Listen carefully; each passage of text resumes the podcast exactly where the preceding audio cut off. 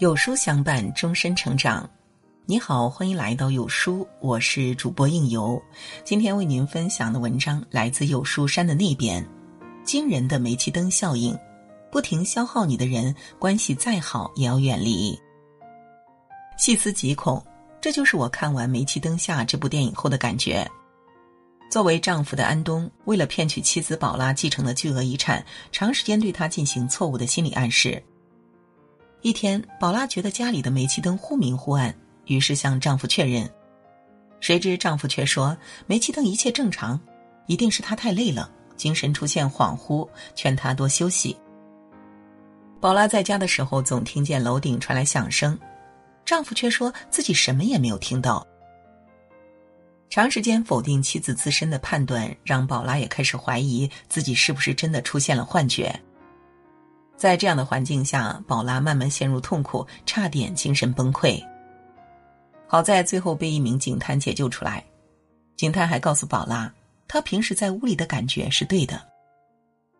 故意扭曲事实，让你认为凡事都是自己的问题，这种现象在心理学上被称为“煤气灯效应”。而像安东这种利用精神操控，常表现出一副“我都是为你好”的假象。在人际关系中非常常见。想起一条读者留言：“为什么平时常说最爱我的那个人，却在一步步把我推进陷阱？”好听的话容易说，但那些说是为你好，实际上束缚你的人，需要格外注意才能发现。生活中有这样常见的四种人，在不知不觉中消耗你的精力，希望书友越早识别越好。第一种是表面为你好，实际拖你后腿。你别搞砸了，你真的可以吗？等等，还是我来吧。你身边有没有类似的声音和信号呢？总是担心你做错事，爱拿一种怀疑的口吻和你说话，看似保护你不让你受伤害，实则麻痹你的思想，让你怀疑自己的能力。或许这些人的本意并不坏，但他们的言语和行为还是会像一根铁链束缚你的行动。在知乎上读到网友小雅的真实经历，深有体会。因为工作需要，小雅准备备考高级英语笔译，每天一有时间就去附近的图书馆自习。在离考试还有一周时间的时候，小雅在图书馆遇到了之前的一位同事，同事也在备考，只不过是中级。于是两人攀谈了起来，相互说说自己的复习进度。但聊到最后，这位同事冷不丁对小雅说了一句。高级很难考的，你不可能过，还是中级稳妥一些。一句话直接给小雅浇了一盆冷水，心里不是滋味儿。即使小雅最后克服了压力，顺利拿下了证书，但她再也不想见到这位同事了。表面看似为了小雅好，但这奇怪的口吻反而会影响小雅的发挥，徒增心理负担。真正的善良是充满尊重和鼓励。最长远的眼光是让对方充分去磨练和经历，拿着保护你的幌子，在不了解实情的情况下随便怀疑你的能力，这样的人不深交也罢。第二种是不管好坏，批判你的任何决定。你身边有没有这种人呢？总是打着为你好的名义打击你，批评你的任何决定。作者梅雅写过这样一个真实的故事，照出了很多人的影子。金迪和男友因为外出旅行认识并相爱了，刚在一起的前几个月，两人非常甜蜜，相处起来很轻松。但过了没多久，男友却喜欢挑金迪的毛病，还声称这是为了让女友变得更好。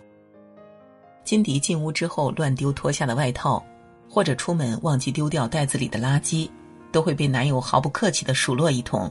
说他邋遢粗心，评价这个人很糟糕。金迪晚上睡觉之前忘记关掉客厅的灯，第二天也会被男友嘲讽，没有公主命却过得像公主一样。金迪想要解释，却直接被男友的话堵住了嘴，转而开始挑金迪天天网购，一点也不会过日子。在男友身边想说什么想做什么，金迪都要斟酌再三，不敢开口。慢慢的，他变得非常自卑，时常自我怀疑，想离开这段关系，却又害怕找不到比男友更好的人。这段关系带给金迪的不再是滋养，而是打压和逼迫。金迪的男友就可以称为亲密关系中的审判者，总是捏造出一种“我说的全对”的处境。无论你做任何决定，他给出的答案全部都是 “no”。像这类人，他们可能待在一种“我好你不好”心理陷阱中，通过贬低对方价值，好让自己一直保持所谓的权威。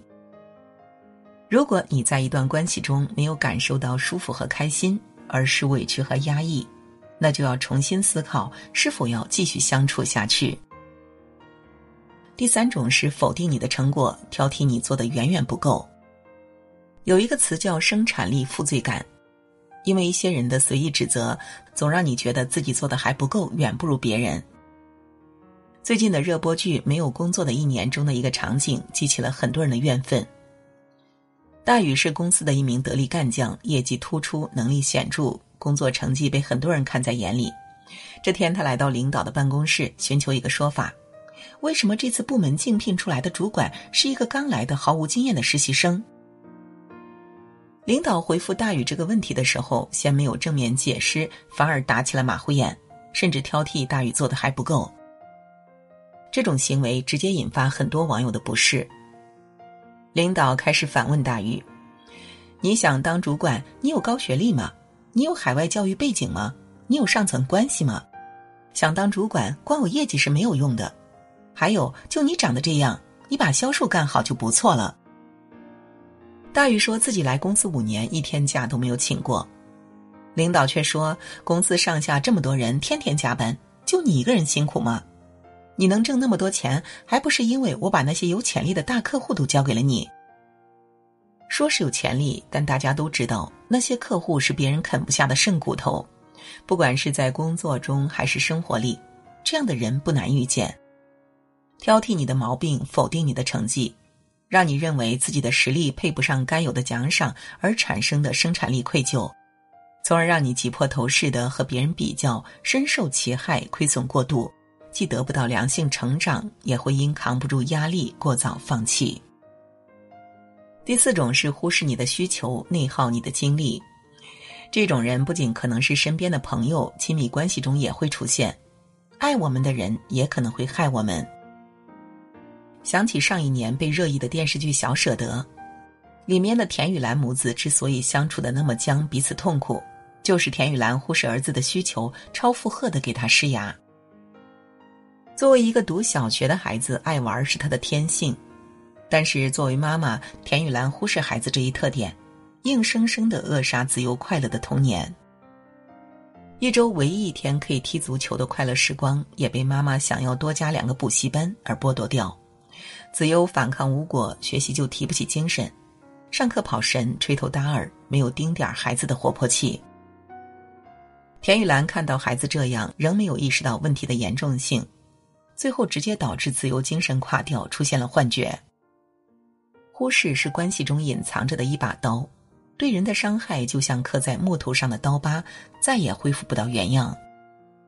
而忽视一次，就是给对方的内心套上一层不透气的薄膜，直到最后无法呼吸，内耗倒下。经常忽视你需求的人，他们或许真的在乎你，但这种错误方式只会让你越来越疲惫。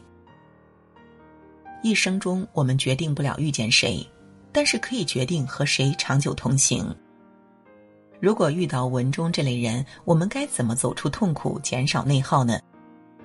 第一，要意识到对方是在伤害自己，不自欺，正面面对伤害，才能开始终止伤害。第二，改变认知方式，面对束缚，多数人容易陷入负面情绪，不能回归理性，一味的反思自己和抱怨现状。这个时候啊，要刻意和自己对话，我必须冷静下来，才能思考应对策略。第三，认可自身价值，当我们认可自己的价值。从心底看到身上优点，就不会因为别人的质疑而动摇。